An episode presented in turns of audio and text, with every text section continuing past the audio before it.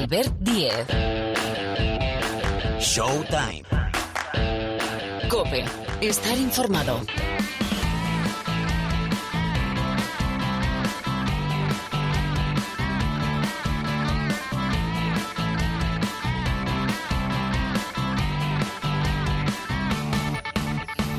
Hola, ¿qué tal? ¿Cómo estáis? Bienvenidos, bienvenidas una semana más aquí al Rincón del Baloncesto de la cadena Cope. Llevamos muchas temporadas, ¿verdad?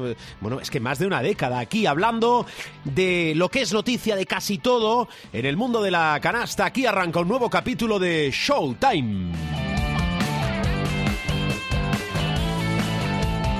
Bueno, tenemos aproximadamente una hora para hablar de lo que es noticia, bueno, de todo no, pero de casi todo, como os decía hace un instante, en el planeta baloncesto. Empezando por cómo están los playoffs de la Liga Endesa, donde de momento tenemos una gran sorpresa. El segundo cabeza de serie Basconia, el Basconia que tan buena temporada ha hecho hasta el momento, el Basconia de Joan Peñarroya, apeado del playoff, eliminado por el Juventud de Badalona. Lo del Juventud también es una temporada magnífica porque ha sido semifinalista de la Eurocup, semifinalista de la Copa del Rey y es, por méritos propios, semifinalista de la Liga ACB. Además, ha eliminado por la vía rápida al Basconia. Dos partidos, dos victorias. Recuperó el factor pista ganando en el Bues Arena y ha sentenciado en un partido espectacular en Badalona. Con lo cual, honores para el Juventud de Badalona y habrá que, bueno, ver qué pasa en el Basconia, que es un equipo llamado eh, a estar sobre todo en eh, eliminatorias más importantes que no los cuartos de final. Del resto, porque es una versión express esta, porque todo se mueve muy rápido, el Madrid pasa por encima del Gran Canaria, Unicaja le roba el factor pista al Lenovo Tenerife y el Barcelona, que fue primero de la fase regular y tiene el factor pista en todas las eliminatorias del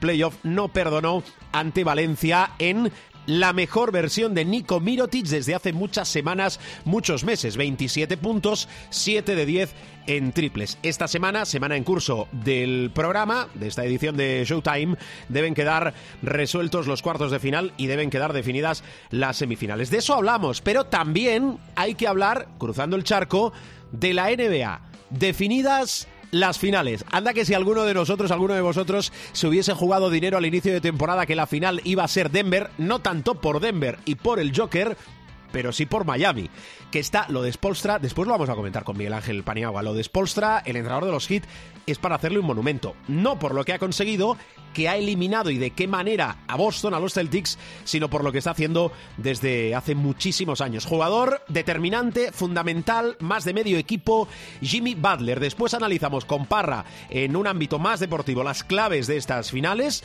os decimos cuándo van a arrancar las finales y con Miguel Ángel Paniagua también su vaticinio, pero sobre todo muchos temas de futuro, porque tenemos ya entrenador para el banquillo de los Sixers. Eh, todavía hay que encontrar inquilino para el banquillo de Toronto y de Phoenix y hay que preguntar por Luka Doncic, que hay rumores, rumores de qué puede pasar con Luka Doncic. Como también hay que preguntar, ahora os decía que en el primer partido de cuartos de final de la Liga Endesa con el Fútbol Club Barcelona ha recuperado Nico Mirotic su mejor versión, pero está en el aire el futuro de Mirotic. Tiene dos temporadas más de contrato con el Barça, pero el Barça va a someter a la sección de baloncesto a una rebaja importantísima a partir de este verano, con lo cual yo y muchos no tenemos claro si me tengo que mojar.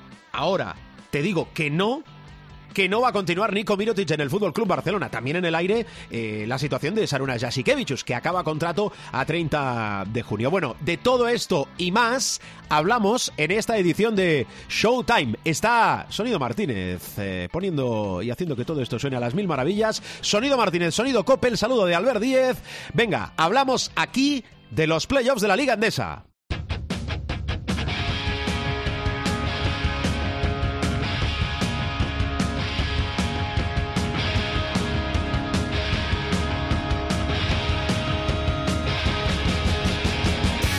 Bueno, apuntes para arrancar este programa, apuntes de la Liga Endesa, de la Liga ACB, donde efectivamente tenemos en marcha el playoff. Pasan cosas tan bonitas en el mundo del deporte.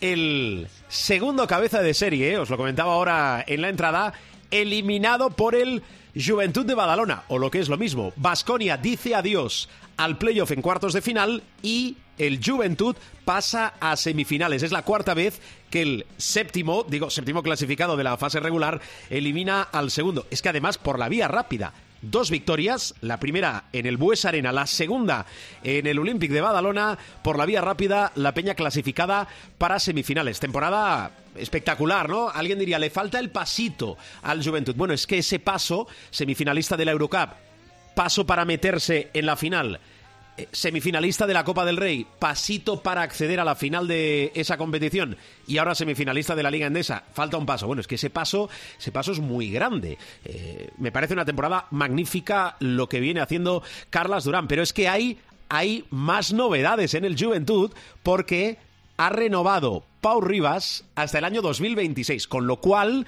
esa mezcla de veteranía y juventud que le está funcionando tan y tan bien al conjunto catalán. Felicidades a la Peña, vamos a ver qué digestión hace tras esta eliminación el Vasconia de Joan Peñarroya, que ha hecho una temporada espectacular. Precisamente hablaba Peñarroya de tres partidos y teniendo casi o sin el casi como bestia negra al Juventud que han condicionado mucho, muy, mucho la temporada.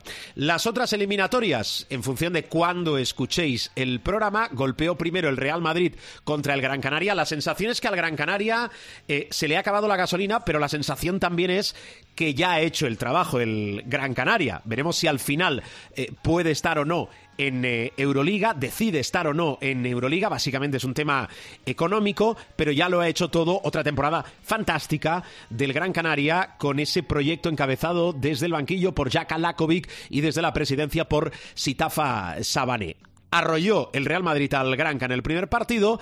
Vamos a ver qué pasa en el segundo. Eliminatoria de cuartos al mejor de tres. También golpeó primero manteniendo el factor pista el Barcelona sobre el Valencia con un gran Mirotic, pero ahora la serie viaja a la Fonteta. Recuerdo en los precedentes, antes de arrancar estos playoffs, tres victorias del Barça por tan solo una del Valencia entre todas las competiciones, porque se han visto las caras en la fase regular de la Liga Endesa y también en la fase regular de la Euroliga. Y nos queda una eliminatoria que protagonizan tal vez la más igualada. Lenovo Tenerife y Unicaja Málaga, pero es que Unicaja, el vigente campeón de Copa, le ha robado el factor pista al conjunto canario y tiene la opción en el Carpena de sentenciar el pase a las semifinales. Bueno, más cosas que tenéis que saber después del inicio del playoff. Sergio Llull, atención, pónganse de pie todos, máximo anotador histórico del Real Madrid. Casi nada. Premios de la temporada. Jasikevichus, mejor entrenador, el técnico del Fútbol Club Barcelona, mejor entrenador de la temporada regular. Además, Gio Shermadini, MVP Movistar, casi nada. Y hay que añadir también una noticia porque nos movemos entre el final de temporada, pero ya planificando la siguiente. Jaume Pons Arnau, pedazo de entrenador, renovado hasta el 2025 con el Surne Bilbao Basket. Son noticias ACB, son noticias de la Liga Endesa. Vamos a cruzar el charco ahora.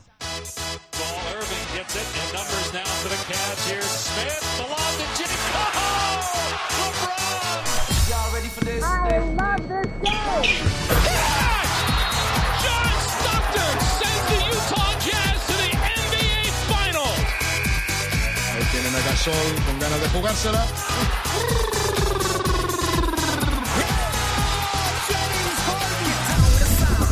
I love this game. I love the finals of the EMBA. Hola, Parra. Rubén, ¿cómo estás? A las buenas, ya estamos aquí. Ya estamos aquí. Bueno, a ver, información servicio. Primero, eh, en función de cuándo escuchéis este podcast, este programa de baloncesto. Eh, Parra, eh, Denver-Miami, eh, finales, ¿cuándo arrancan? ¿Cuándo empiezan? Madrugada del jueves al viernes a las dos y media. además, este año han hecho muy bien los de la NBA, me han hecho un gran favor y todos los partidos son muy prontito.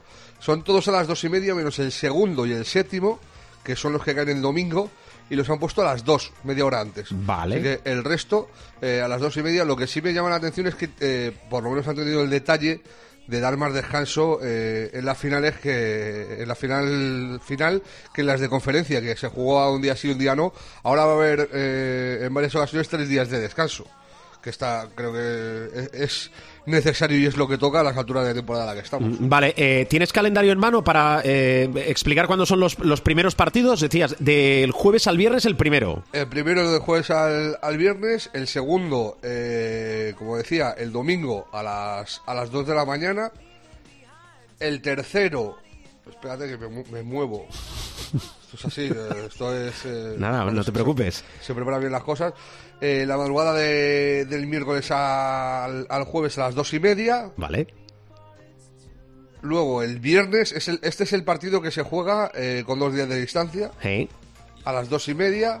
El domingo, no, el lunes a las dos y media. La madrugada del domingo al lunes a las dos y media.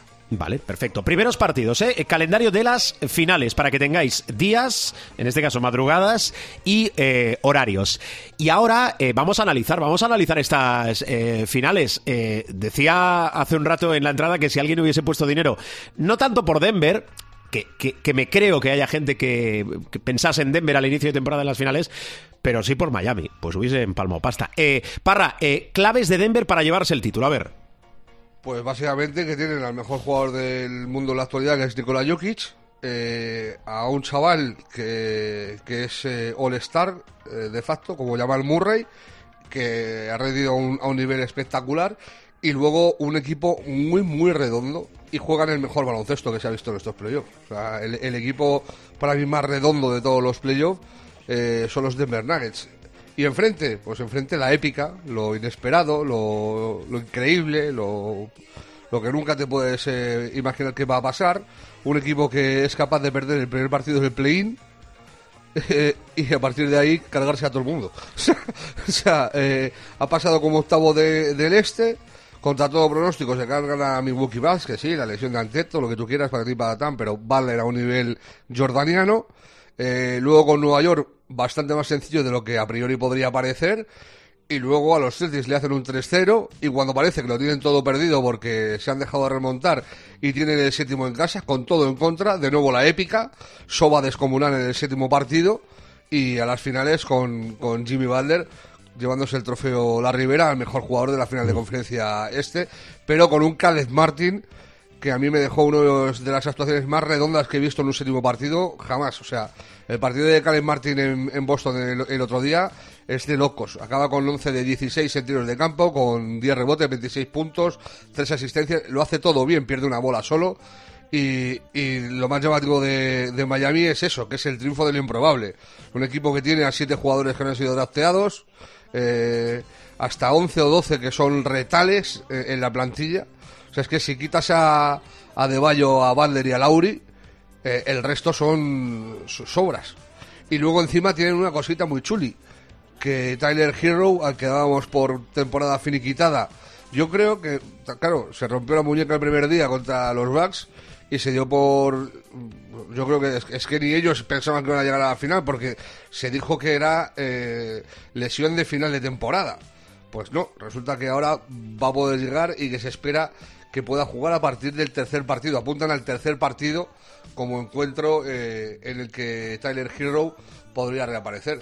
El otro día tuve un pensamiento absurdo, un poco absurdo, después de la victoria contra los Celtics, a ver si ahora Hero va, va a descuadrar el tema, a ver si va a volver y con todo lo bueno que es, es que a Miami no le ha ido nada más sin Hero. Joder, esta es la final. Mm, Está bien que hayas apuntado eh, qué más envuelve y rodea a Jimmy Butler, porque te lo iba a preguntar ahora, eh, las claves de Miami para poder imponerse eh, a Denver. Al final, simplificándolo mucho, es un jockey contra Butler, pero hay más y lo hemos apuntado. Y después el factor, que eso lo voy a comentar eh, después con Miguel Ángel Paniagua, Eric Expolstra. Eh, No tan solo de ahora, sino de hace muchas temporadas. Es decir, si Maya- si- eh, el marchamo de Spolstra en Miami, que es evidentísimo. Parra, de las finales algo más, si no te quiero preguntar por Boston. Pues básicamente eh, res- resaltar otro nombre, aparte de Expuestra. Yo, le- el- es que a veces se nos olvida. Pat Riley, que es, que es una máquina de... O sea, desde que se hizo cargo de, de los Heat, Miami es el equipo que más finales ha jugado desde el 2006. O sea, esta es su séptima final. eh, desde el 2006, que es la primera vez que juegan las finales Miami. Han conseguido tres anillos, han estado en otras tres finales y van a jugar la séptima. Ojito con Miami. Buen dato. Sí, con. Pat Riley. Sí, sí, mirando más arriba, el, el jefe de Spolstra, el jefe, el jefe de todo. Eh, Boston, eh, igual que la semana pasada, bueno, ya hace semanas, ¿no? Porque ahí sí que ha habido más movimiento y ha sido más volcánico lo de Filadelfia. Pero Boston, ¿cómo queda Boston apeados de las finales? Es decir, ¿qué va a pasar con los Celtics? A ver, que, que no nos deje o que no nos lleve a engaño es evidente que en el séptimo partido, en la derrota del séptimo partido, el primer minuto del encuentro es, es definitivo. O sea, la lesión de Tatum eh, se hace un esguince de tobillo y juega la- lastradísimo todo el encuentro. Además, Sí. se le ve, o sea, no es no está ni fingiendo ni leches. O sea, cada vez que salta y hace un apoyo, eh, las muestras y las muecas de dolor que hace son evidentes y a medida que va avanzando el partido es peor todavía. Pero el, el conjunto de, de los compañeros, o sea, que sea Devin White el que tiene que venir al rescate en una plantilla como la de los Celtics, me parece un poco bochornoso teniendo en cuenta que Tatum está lesionado y no puede dar el 100%. Hay un nombre que está por encima de todos eh, señalado, que es Jalen Brown, que si decíamos que lo de que eh, Kenneth Martin eh, era el séptimo partido pues de, lo más perfecto que, yo recordaba o, vamos es- es inesperado totalmente pues el de Jimmy Butler es de lo más desastroso que recuerdo. O sea, acabó, no sé si fue con ocho pérdidas o una cosa así, un porcentaje de tiro lamentable, eh, las decisiones que, que tomó eh, pésimas y estamos hablando de un tío que tiene encima de la mesa eh, renovar y que se está hablando que le van a, o sea, le podrían ofrecer por cinco años casi 300 millones de dólares. Pues ahora se te pone la pregunta de, hombre, a ver, eh, para ser sinceros, a mí Jalen, eh, eh, Brown me, encanta, me parece un jugador maravilloso. De hecho, siempre he defendido. Y hay mucha gente que es eh, detractora de su juego, muchos seguidores de los Celtics lo son, de hecho. Y a mí siempre me ha llamado la atención, joder, ¿por qué a Jalen Brown le, le matan de esta forma? Pues joder, es que la final no le ha defendido gran cosa. O sea, la final del este le ha dejado en muy mal lugar. Pero no solo él, o sea, Horford tampoco estuvo a buen nivel. Smart, que es un tío súper fiable y que ha evolucionado de una manera maravillosa desde eh, su temporada rookie hasta convertirse en un jugador eh, importantísimo y de, grandísima calidad y acierto, tampoco estuvo a su nivel. Es que quitando, ya te digo, quitando Devin White y, Robin Williams, que siempre te lo da todo, porque ese chaval no sabe vivir de otra forma, es entrega 100% en sus limitaciones, pero eh, defensivamente hablando es una fiera quitando esos dos y, y Tatum, al que obviamos por la lesión y por el, el impedimento de ese tobillo maltrecho, el resto de los Celtics estuvieron eh, muy mal y a Machula le vino un poco grande, la Te iba a preguntar por Mazzula. Eh, lo que está llegando desde Estados Unidos es que en principio va a seguir como entrenador, ¿no? A ver, joder, es que es su primer año como, como coach y como, como entrenador principal y ha metido a los Celtics en las finales eh, de conferencia. Que, eh, que se esperaba más, pues sí. Que los Celtics iban a por el 18, pues también. Que querían hacer historia y lo tenían ahí después de remontar eh, el 3-0, pues cierto es. También es verdad que lo del 3-0, yo es que lo veía factible que lo remontaran, sobre todo porque lo comentó el compañero de Movistar, Javi López, y estoy bastante de acuerdo con él. Era la primera vez en la historia que un 8 eh, se ponía 3-0 contra un 2. O sea, jugando los dos primeros fuera de casa. O sea, Sí. tenía, el séptimo lo tenía fuera. Y esa era la gran ventaja que yo le daba a Boston eh, para poder terminar remontando y hacer historia ser el primer equipo que remontaba un, un 3 a 0 en contra. Pues al final no, 151 veces 3-0, 151 veces para tu casa. O sea, se ve que la maldición perdura. Ya. Bueno, em, fuera de, lo que son las finales, eh, de los Celtics y el proyecto de futuro, eh, tengo eh, algún que otro nombre propio. Déjame que barra para casa, para Chicago. Hay que preocuparse, bueno, ya estamos preocupados, pero hay que preocuparse todavía más por el futuro de, de Lonzo Ball. Quiero recordar que lleva desde, desde enero de 2022 sin jugar. Creo que son tres operaciones. ¿Peligra la carrera de Lonzo Ball? Pues es que yo cada vez que le oigo hablar o, o veo lo que dice su entorno, obviando a, a su señor padre, al que Ya. no soporto, eh, la verdad es que no son buenas sensaciones. Cuando antes de la tercera operación dijo que es que no podía subir escaleras. Que no podía subir escaleras. O sea, no, te estoy diciendo eh, defender, eh, tener movilidad lateral, desplazamiento. No, no, no, que no podía subir escaleras. Que le dolía tanto la rodilla que su día a día era un infierno. Cuando un chaval, porque no deja de ser un chaval, eh, habla así, que está casi impedido para llevar una vida normal y subir escaleras, se hace muy complicado pensar en, en que pueda eh, volver a la práctica del deporte a- al más alto nivel. Yo espero que se recupere, porque es un buen jugador, no tan gran jugador como pintaban que iba a ser. eh, no tan gran jugador como para ser elegido el número 2 del draft por los Lakers por delante de Jason Tatum, pero un buen jugador de baloncesto y, y no las tengo todas conmigo. No, no, la verdad, Albert, no, no, no, lo sé- no sé qué pasará, pero no, no tiene buena pinta. No. Eh, cuando encadenas tantísimas lesiones de rodilla, yo me viene a la cabeza eh, Raúl López. Si termina haciendo la carrera de, de Raúl López, eh, ni tan mal. O sea, si, si consigue estabilizar esa rodilla y aunque sea bajando un poco el nivel, eh, consigue jugar 10, 12 años al baloncesto, pues oye, nos daremos por, No, por satisfechos. Lo firmábamos ya. Eh, oye, esta semana he escuchado a Ricky Rubio. Eh, hay dos temas en el futuro más inmediato de Ricky Rubio. Eh, el primero es el Mundial. Escariolo yo creo que va a llamar a Ricky Rubio y Ricky Rubio está por ir, con lo cual perfecto para España. El segundo es el futuro de Ricky Rubio, que ya hace tiempo ha dejado claro que cuando escolarice a su hijo, que cuando tenga a su hijo que ir a la escuela, se vuelve para, para Europa. Y Europa parece que es el Fútbol Club Barcelona, Parra. Hombre, tiene toda la pinta. Sea, todo lo que no sea. hombre, podría ser la peña, pero me extrañaría Mm. muchísimo. Me extrañaría muchísimo porque. eh, Bueno, te digo una cosa, ¿eh? Eh, No va mal tirado lo que dices, porque tiene 32 años. Y la Peña ha sido esta temporada semifinalista de Eurocup, semifinalista de Copa y es semifinalista de la Liga Andesa. Ni tan mal, ¿eh? no, no, ni tan mal, pero a, a lo que voy con eso es que. eh, ¿Tú crees sinceramente que Ricky tiene menos nivel que los bases del Barcelona? No, pero no lo digo por nivel, lo digo por... Ya no entro ni en nivel ni en eh, ambición económica. Lo digo porque él con la edad diga, quiero mi zona de confort y estar tranquilo.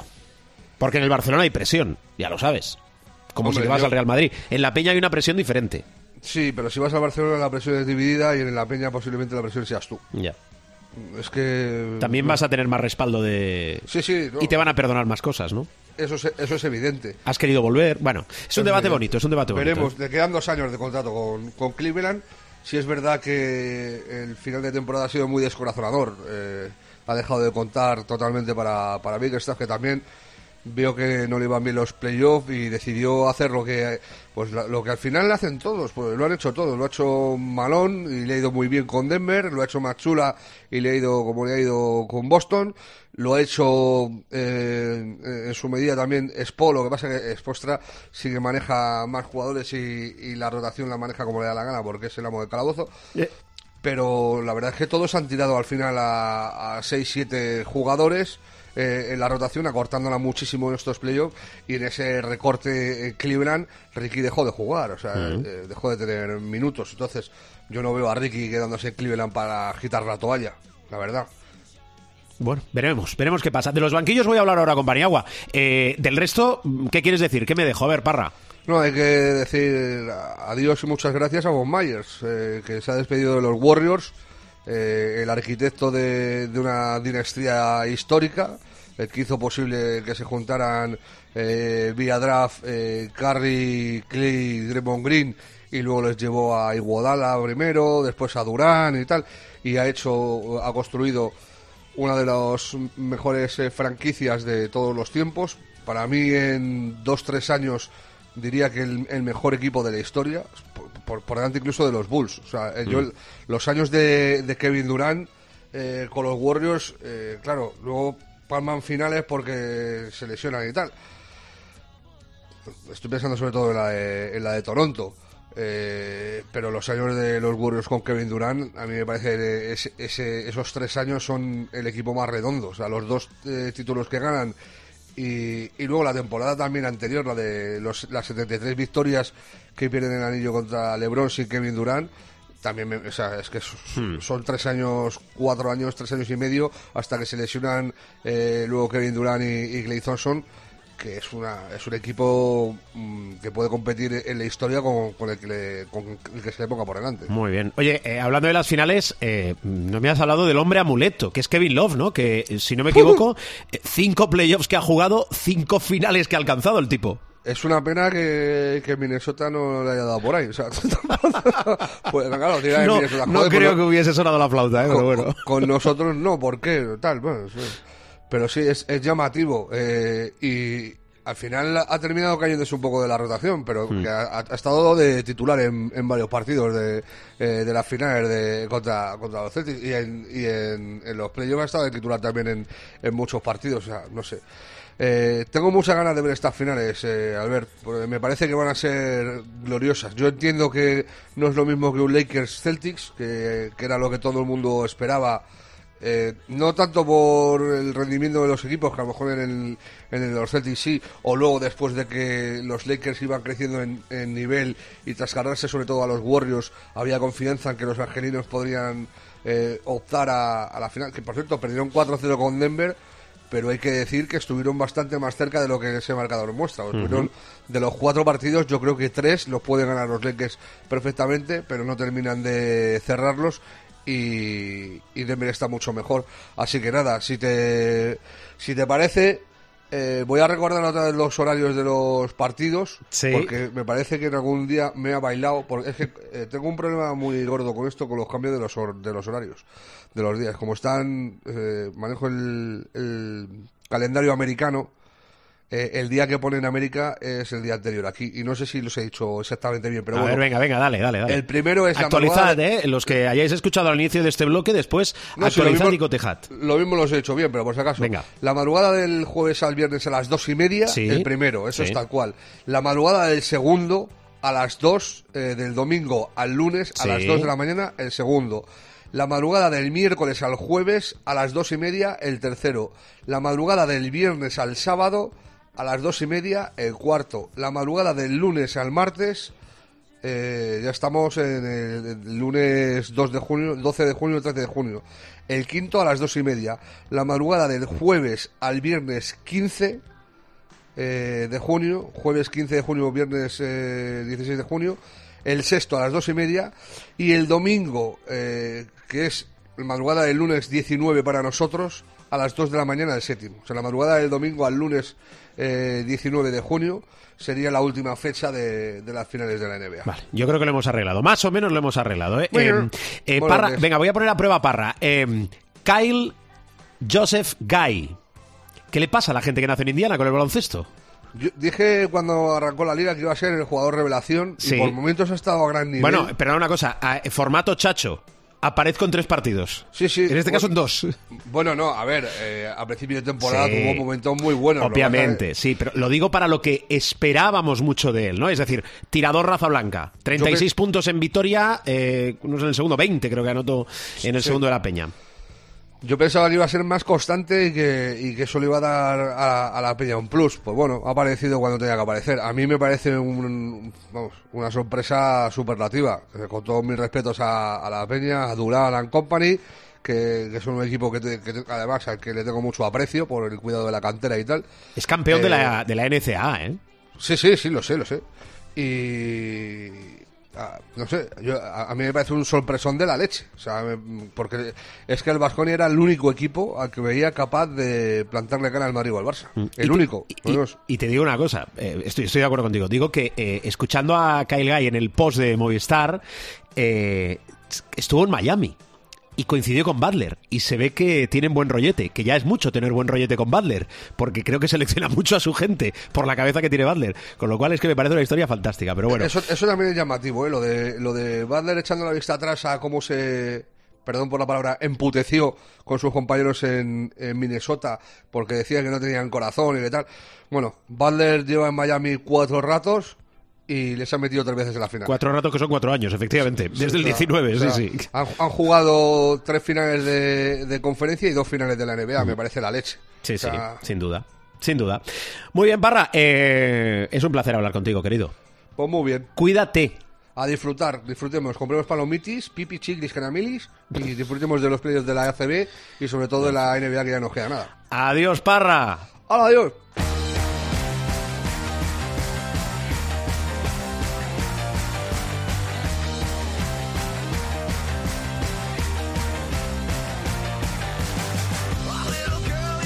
Y ahora aquí en Showtime vamos a hacer eso que a mí me gusta tanto y entiendo que a vosotros también de encontrar respuestas a muchas preguntas. Profesor Miguel Ángel Paniagua, ¿qué tal? ¿Cómo estás? Pues muy bien, aquí estamos. ¿Cómo llevas la semana, querido amigo? Bien, bien, bien. A punto de salir de viaje hoy eh, unos días, Sí. así que muy bien. Eh, pregunto el destino eh, para que veáis que, es decir, que hay cosas que, que no son ni secretos de Alcoba, que no lo hemos comentado. Eh, profesional, personal, pregunto el destino o lo dejamos para Lo- otro capítulo. Lo puedes preguntar perfectamente. Me voy a Vietnam. A Vietnam. A Vietnam. Pero a una es un viaje, ¿Qué se te ha perdido en Vietnam? bueno, es un viaje que teníamos que haber hecho hace tiempo, pero por eh, de funciones de familiares ya conocidas y por la pandemia y tal, se pospuso y por fin hemos podido encontrar todos unos días para irnos a un destino que, que mis hijos eligieron por mí Sí. y dado que me encanta todo esto de, de Vietnam y tal, eh, soy bastante estudioso de, de lo que fue la guerra y demás y vamos a vamos a visitar el país unos días. Te digo una cosa, eh, das mucha envidia, eh, seguro que lo tenías previsto, pero si no, sí que te voy a pedir un favor, que es que Sí, cuelgues alguna instantánea, que diría el clásico, alguna foto, ¿no? Claro que sí. No tengo, bueno, tengo Twitter, pero en principio lo que sí haré es mandar, mandarte y mandaros alguna foto de allí, sí. Sí, por favor. Muy bien, muy bien. ¿Cómo Bueno, no? pues nada, eh, dejamos al profesor que se vaya a, a Vietnam, que depende cuando... Pero bueno, todavía todavía tengo unas horas en tierra. ¿eh? Sí, iba, iba a decir, claro, depende cuando eh, nos estén escuchando, a lo mejor ya estás in situ en Vietnam. Pero bueno, eh, claro, preguntamos el pre, preguntaremos el post, eh, para saber cómo le ha ido, que le irá de fábula a Miguel Ángel Paniagua. Bueno, antes, hablando de preguntar, finales de la NBA, eh, Denver-Miami, Miami-Denver. Mm, mm, lo primero, pregunta muy abierta, ¿cómo, ¿cómo ves estas finales, profe? Bueno, primero de todo hay que decir que si alguien hubiera pronosticado esta final en ah, octubre, hubiéramos pensado que estaba allá, ¿no? No era ni mucho menos una Denver sí, porque de hecho un servidor predijo Denver-Boston, que ha estado a punto de producirse, pero el mérito es de Miami, ¿no? Dicho esto, yo creo que Miami, a pesar de Jimmy Butler, a pesar de de los jugadores buenos que tiene, hay un problema eh, de, de matchup, ¿no? un problema de ajustes principal que es que eh, a mí no me sale ningún hombre alto que pueda parar a Jokic. Hmm. La movilidad de Jokic, la versatilidad de Jokic, Bam, eh, me da a mí que no va a poder, pero bueno, en principio, y como nos mojamos siempre, pues damos favorito a Denver, porque Denver tiene más y sobre todo tiene un jugador superlativo como Jokic que plantea muy serios problemas tácticos a, a Miami. Miami es obvio que tiene eh, jugadorazos, empezando por Jimmy Butler. ¿Qué, que es ju- el- qué jugador, profesor? ¿Qué, qué Buah, cabeza, es- pero qué jugador, eh? Buah. es un jugador superlativo que además en Miami con Eric Spostra ha encontrado un sistema a su medida, ¿no? Y en ese sentido le hace muy, muy peligroso. Pero aún con todo, yo es creo que no tienen los Miami Heat suficiente para parar a, Denver, sobre todo si funciona el dúo Murray-Jokic y sobre todo, como te digo, y repito, a mí me parece muy difícil que, o no, no, me- no alcanzo a encontrar cómo Miami puede parar a Jokic eh, su versatilidad y su enorme capacidad de adaptación como está demostrando, ¿no? Y vuelvo a decir lo mismo. Eh, Joel Embiid es tan merecido MVP como lo pudo haber sido él, pero yo estoy convencido de que si Denver gana la, la serie final, eh, a Jokic le van a dar el MVP de las finales sí o sí, incluso como restitución a un MVP que, para mí era merecido, que era su tercero, ah, pero es que, es que es así, o sea, es un jugador extraordinario. Por supuesto, Miami tiene muy buen equipo, tiene un gran entrenador, prácticamente han puesto de manifiesto su riqueza táctica, ¿no? De cómo los jugadores creen firmemente en Spostra, pero yo creo que se quedan pequeñitos ah, en cuanto a calidad. Así que voy a dar un porcentaje de- alto, ¿eh? De 70% a Denver y 30% a Miami. Vale. Pronóstico hecho, valoración hecha. Al final son unas finales que em, se venden, y entendedme este concepto, eh, un jockey contra Butler. Hay grises, que es lo que venimos comentando.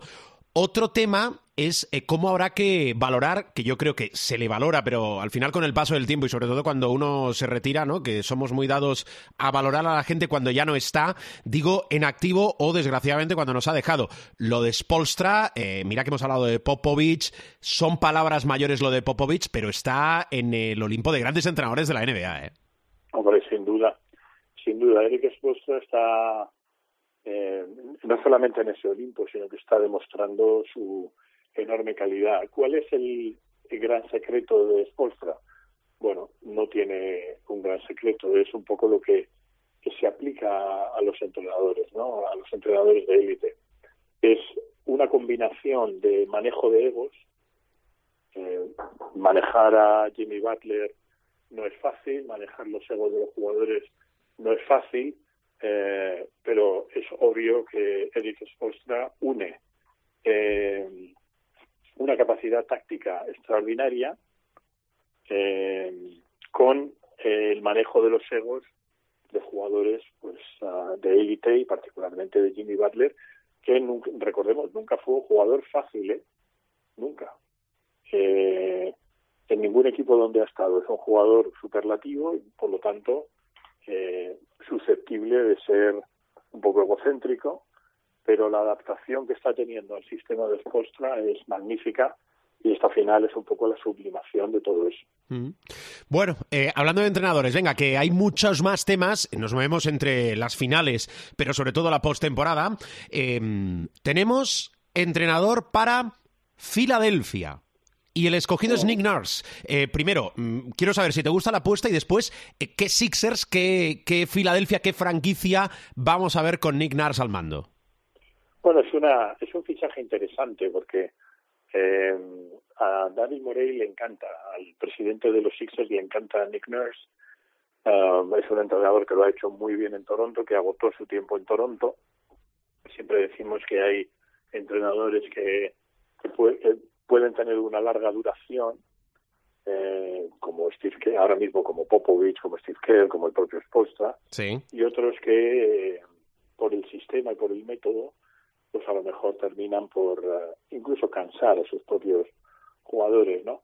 En ese sentido, Nick Nurse me parece un entrenador magnífico, tácticamente muy bueno también, un gran estudioso, un gran erudito, sin haber sido además jugador de élite tampoco, y por lo tanto me parece un fichaje muy bueno y sobre todo es el que quiere Daryl Morey.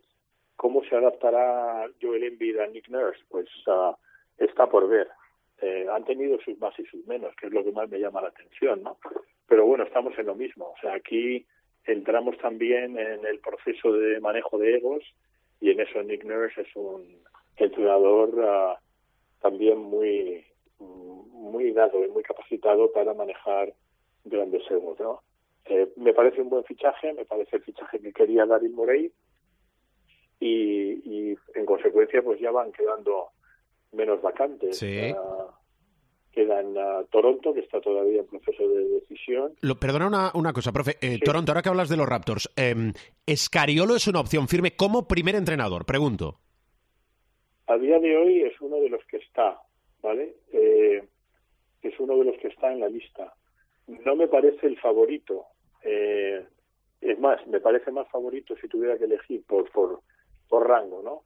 Eh, por rango. Eh, sería eh, más importante para Toronto Jordi Fernández que Scariolo.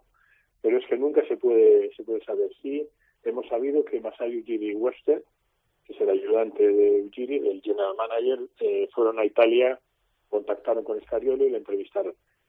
¿Qué ocurre? Que ahora quedan eh, dos entrenadores, bueno, también está la vacante de, de Phoenix, sí. pero hay dos entrenadores de enorme calidad que puede ser que se repartan eh, los banquillos, ¿no?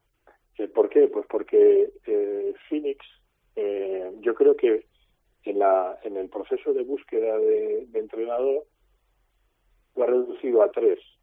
Dos de gran renombre, que son uh, Monty Williams, que acaba de salir de Phoenix, y precis bueno tres y precisamente Doug Rivers que acaba de salir perdón Doug Rivers que acaba de salir de Philly y Monty Williams que precisamente acaba de salir de, Phoenix no entonces ahora mismo eh, Phoenix tiene tres alternativas Una es Doc Rivers, otra es Frank Vogel, el ex entrenador de los Lakers, y la otra es Kevin Young, que es asistente, que es la opción que más le gusta a la propiedad actual del club para hacer, digamos, un poco de continuidad, pero eso dejaría dos grandes entrenadores a merced de Toronto, que serían, bueno, tres, pero sobre todo dos, Doc Rivers y Monty Williams. Y ahí es donde yo creo que gente muy buena y muy capacitada como Jordi o como Sergio Scariolo, eh, la propia Becky Hammond, que ya creo que ya no está entre los candidatos, mm, está también en Toronto David Adelman, pues habría un proceso por el cual posiblemente estos entrenadores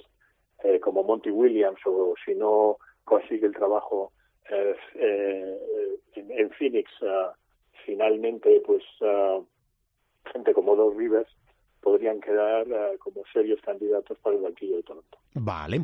Eh, una más de futuro, bueno, una más de futuro de la NBA, que hay muchísimo, ¿no? Eh, me da la sensación que está pasando lo que mm, muchos nos temimos eh, que, acaba, que, acabará, que acabaría pasando, que es el futuro de Doncic en Dallas. rumor de salida de Doncic y se habla incluso de alguna franquicia como es Utah. Le damos veracidad a esto, profe. Eh, tiene que acabar pasando porque no acaban de encontrar el encaje con lo que envuelve a Doncic ese envoltorio en los Mavericks. Em, ¿Tú qué sabes? A ver. Yo lo, que sé es, lo que hemos sabido siempre, ¿no? Que Doncic, como todas las grandes estrellas, pide ayuda en forma de otra estrella como mínimo. Ahora mismo no lo tiene, no tiene esa ayuda y por lo tanto eh, depende mucho de lo que pueda hacer Dallas.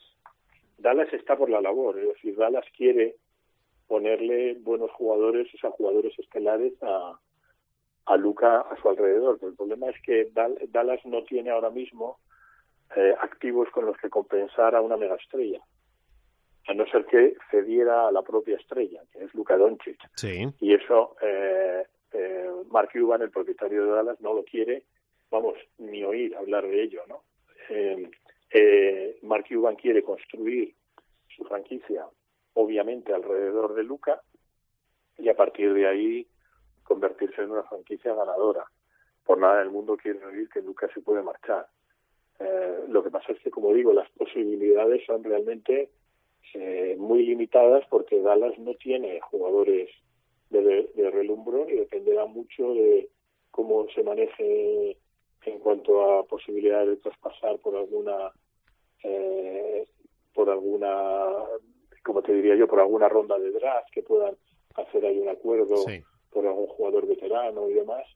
Pero bueno eh, lo que lo que se sabe es eso no que eh, que hay jugadores que, que estarían dispuestos a ir a Dallas pero que Dallas no tiene activos. Uno de los que se habla, por ejemplo, sin ser una mega estrella, pero es un buen jugador, ya Allen, por ejemplo, de pivot, sería un complemento perfecto si se mantiene Irving también, mm, es un gran defensor interior, pero no es una, una mega estrella.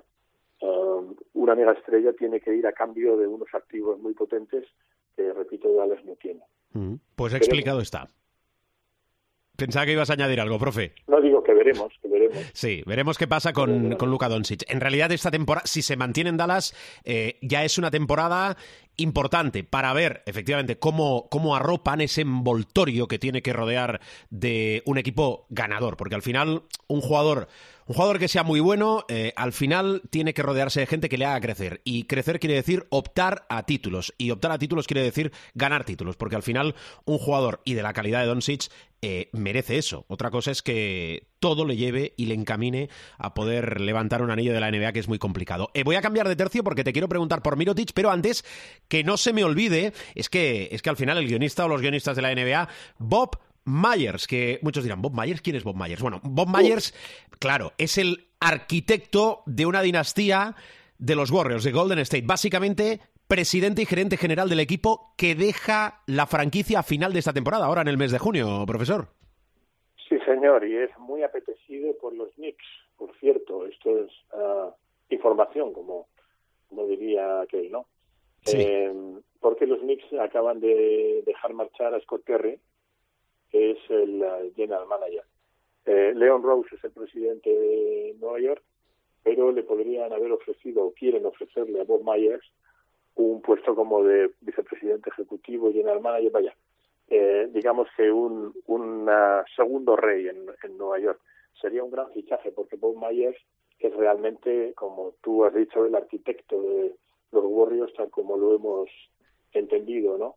Eh, en ese sentido, si él quiere trabajo no le va a faltar.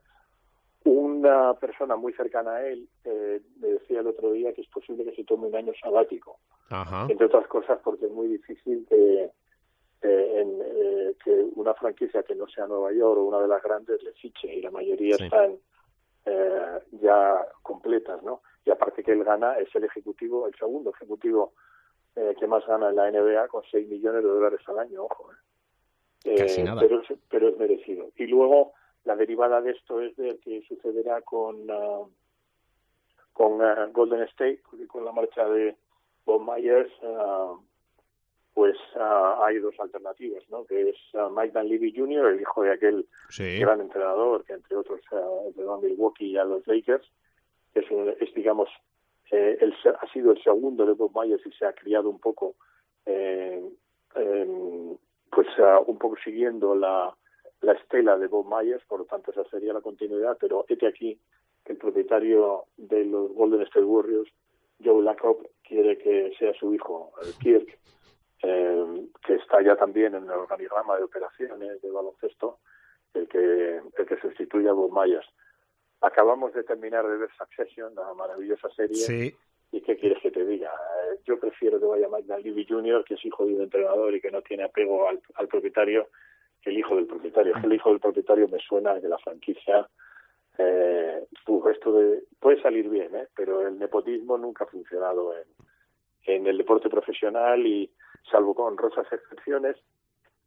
Y aquí me temo que como pongan a Kirk a Leco con todo el respeto Sí. ah, y pasen por encima de Mike Dunleavy, eh, veremos más al hijo de que a un ejecutivo real. Bueno, la familia, como decía La aquel. familia. La familia, al final también es lo normal. Después, efectivamente, eh, no acostumbra a salir bien, pero bueno. Eh, tenemos eh, más cosas, algunos minutitos más con Miguel Ángel Paniagua. Claro que sí.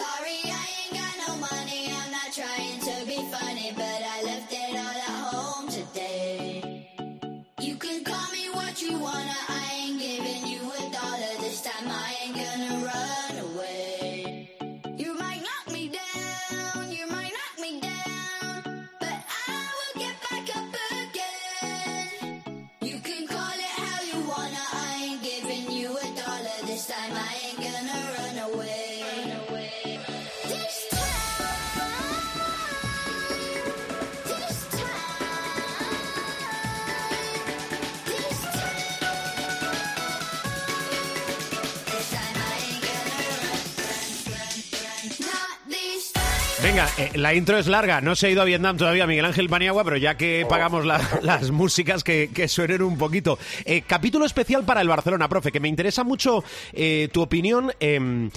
De dos temas que están pasando y, y van a pasar en el Barcelona. Eh, primero es la situación de Nico Mirotic. eh, 10 millones de euros por temporada, le quedan dos años de contrato, va a llevar a cabo una rebaja importante el Barcelona, inicial del 15%, se está hablando incluso del 20% o del 25% sobre un presupuesto más o menos de unos 44 millones de euros. Después voy a entrar en el tema de qué se puede hacer cuando se te rebajan pues unos cuantos millones de euros, pero te queda un presupuesto importante. Pero mi pregunta es, si Mirotic acaba saliendo del Barcelona, eh, ¿es pieza apetecible para todos los equipos? ¿Dónde le ves a Mirotic ahora mismo si es fuera del Barcelona? Si es fuera del Barcelona, hay equipos que pueden estar interesados. Otra cosa es que les encaje, ¿no? Claro. Hay una ficha muy alta, como tú sabes muy bien, quizá de las más altas de Europa, eh, y por poder podría ir a varios equipos. Lo que suena, Armani Jeans y Mónaco. Mónaco son nuevos ricos y Armani Jeans tiene mucho dinero y podría hacer un gran esfuerzo por él eh, en la línea, en una línea parecida a lo que está ganando en el Barça, pero tendría que rebajarse un poco el sueldo. O sea, ahí depende un poco de, de él. Y ah, yo le veo más fuera que dentro de- del Barça, Sí, porque con una reducción como la que tú dices, asumiendo, tirando muy, muy por bajo, pero por hacer números redondos, ah, asumiendo que el Barça tiene mm, mínimo 40 millones de euros de presupuesto en su sección, que tiene un poco más, pero bueno, para hacer números redondos 40, quitar un 20 o 25% lo estás dejando en 30-32. En 30-32, que sigue siendo un presupuesto altísimo, hay que recordar, por ejemplo, que este año Olympiacos, finalista de la Euroliga, tenía 19 millones, eso me consta, eh, pues bueno, es que pierdes ahí entre 8 y 10 millones de euros y por lo tanto una manera muy clara de reducir costos, porque los costos operativos más o menos son fijos, a no ser que eches a la secretaria de- del departamento de básquet o de secciones, que no lo va a ser, eh, es obviamente eh, la línea salarial y ahí es donde toca a salarios como el de Mirotic, eh, otros también que son muy altos, incluyendo el salario del propio entrenador, que también es de los más altos de Europa, como sabes. La tercera Eh, ficha más alta del, del actual equipo del Fútbol Club del Barcelona. equipo, eso es. Entonces ahí ya depende mucho de la actitud de jugador y entrenador. Por lo que se ha filtrado y hemos leído de otros compañeros, Saras estaría dispuesto a rebajarse el salario, ¿no? A Mirotic veremos a ver, pero lo que sí va a tener son ofertas y yo si tuviera que apostar por un destino apostaría por Milán. Vale, apuntado está. Yo creo que eh, en el caso de Mirotic ya no es tanto que él se quiera rebajar, que ya lo hizo en pandemia, eh, el salario. Es que yo creo que al Barcelona le interesa que no siga Mirotic porque te ahorras entre ficha e impuestos un dineral eh, brutal. La segunda derivada que, que os lo decía antes, y tú lo has puesto sobre la mesa, mm, con, venga, números redondos, 30 millones, con 30 millones de euros, y aquí hay que enfocar a la Secretaría Técnica con Juan Carlos Navarro al mando, ¿se puede armar un equipo? Porque la gente dice, no, claro, es que si rebajan, oh, el Barça va a tardar otra vez en llegar a una Final Four. Escuchen, 30 millones de euros de presupuesto, que va a ser más. ¿Se puede armar un equipo competitivo al máximo, profesor? Hombre, eh, acabo de, de- he introducido la variable de Olympiacos porque, como tú siempre dices, aunque jamás hemos tenido guion, ni cuando estamos a trío con Rubén, Sí. ni cuando mm, estamos en consultorio, eh, es obvio que la pregunta que me ibas a hacer era si con 30 o 32 millones se Bueno, puede armar un equipo. Claro. Por eso te he dicho que con 19 Olympiacos ha llegado a la final. Pues claro que se puede. Seguiría siendo uno de los presupuestos más altos oficiales, ¿eh? porque luego es verdad que, eh, sobre todo los turcos, ah, lo que presentan a la Euroliga y lo que puede ser ah, real difiere un poquito. No tanto como antes, pero sigue difiriendo Sí. un poquito. Eh, hay premios por ahí y cosas en el contrato que se hacen extra, extra contractuales, pero cada vez menos con 30 millones pueden montar un equipo muy bueno, un equipo muy competitivo y volver a estar donde el Barça ha estado siempre y donde merece estar. La cuestión está, como tú dices muy bien, en eh, acertar en jugadores y que esos jugadores eh, encajen con tu entrenador y con la filosofía del entrenador. Pero por supuesto que, que es factible y que se puede. Um, pero vamos, eh, estaríamos hablando de 30 millones, estaríamos hablando de un presupuesto que estaría en el top 5 de Europa. Claro. Por lo tanto, con poco que aciertes en los jugadores, eh, teóricamente, por presupuesto, que luego ya la competición te pone en tu sitio, ¿no? Pero por presupuesto, eh, tendrías que ser Final Four. Estoy de acuerdo. Ahí está que la gente que tenga que acertar sea gente experimentada y que sepa eh, rodearse de gente que también trabaje, pero sobre todo ir a buscar a los jugadores que, un equipo necesita, el perfil que un equipo necesita, porque al final a, a cada equipo hay que eh, tratarlo en función de su historia, eh, su presupuesto también y lo que se le exige. Y lo que se le exige a un equipo como el Barcelona es que esté en disposición de ganar todos los títulos. Es decir, final de la Copa del Rey, eh, Final Four, final de la Euroliga y final de la Liga Endesa. Después hay muchas variables, cómo puede llegar el equipo, a un partido pueden pasar muchas cosas, pero que esté en disposición de ganar los títulos. Y es lo que hay que exigir a un proyecto que desde hace tres años va de más a menos.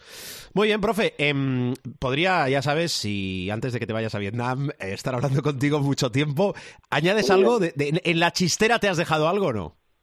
Bueno, eh, el hecho de que Becky Hammond, que era mi, no mi favorita, pero sí mi apuesta Sí, para recuerdo. el puesto Sí. de entrenador, pues al final va a ser que no, pero bueno, va a seguir en Las Vegas haciéndolo muy bien ahí en la, en la liga femenina y ah, que eh, Matsula, Joe Matsula, el entrenador de, de Boston, pues a, a pesar de que ha habido una gran decepción con ese 3-4 que le hizo Miami después de remontar un 0-3 los Boston Celtics, pues ah, parece que va, va a seguir a pesar de la enorme eh, decepción que ha, que ha supuesto esta eliminación cuando ya los Celtics se veían ahí en casa en el partido en el partido 7 y recalcarte lo que te he comentado en otras ocasiones, Sí, eh, lo que hemos comentado en otras ocasiones sobre nuestro amigo Jordi Fernández y es que cada vez tiene eh, es más cercana la posibilidad de ser primer entrenador.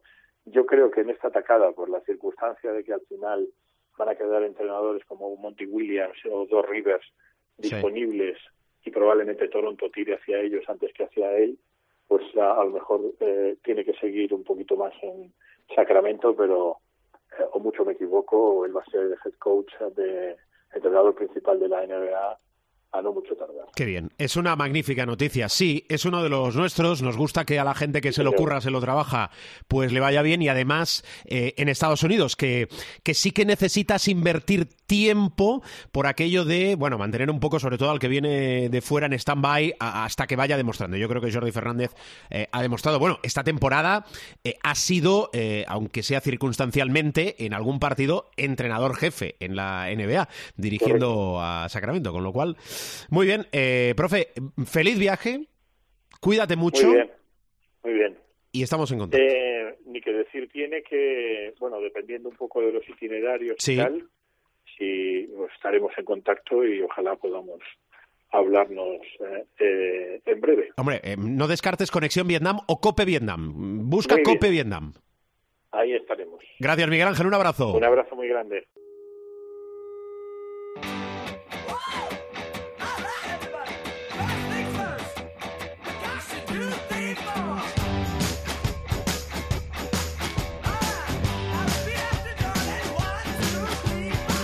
Pues eso, que nos vamos, que cerramos el capítulo de esta semana. Eh, no ha podido pasarse Gil. eh, la semana que viene actualizamos cómo cerramos el Supermanager, que tenéis las clasificaciones también online, pero eh, lo explicamos y...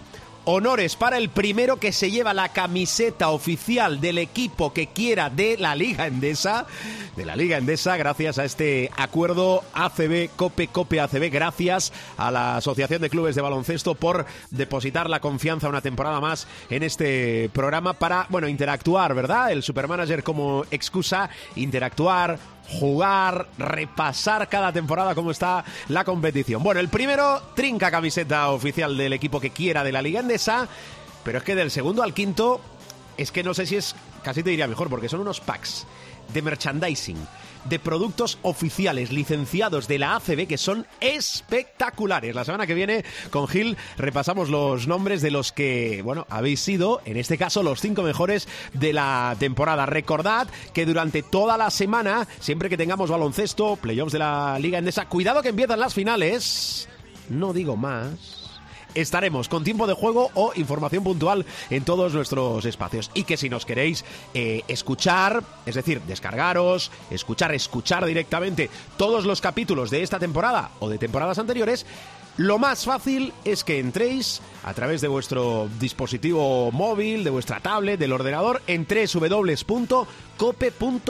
Es nuestra web que está en renovación constante, www.cope.es. Fácil. Buscáis el espacio de Showtime y encontraréis todos los sonidos, insisto, de esta y de otras temporadas. No, pero es que yo soy más de iTunes, soy más de iVoox, no hay problema. También estamos en estas plataformas, en los principales kioscos de descarga. Alguna facilidad tenemos que dar a la gente para que nos sigáis y nos escuchéis. Gracias por aguantarnos, gracias por escucharnos, gracias por descargarnos, mucha prudencia, que decía el sargento de canción triste de Hill Street, cuando salgan ahí fuera, y que el baloncesto os acompañe. Well,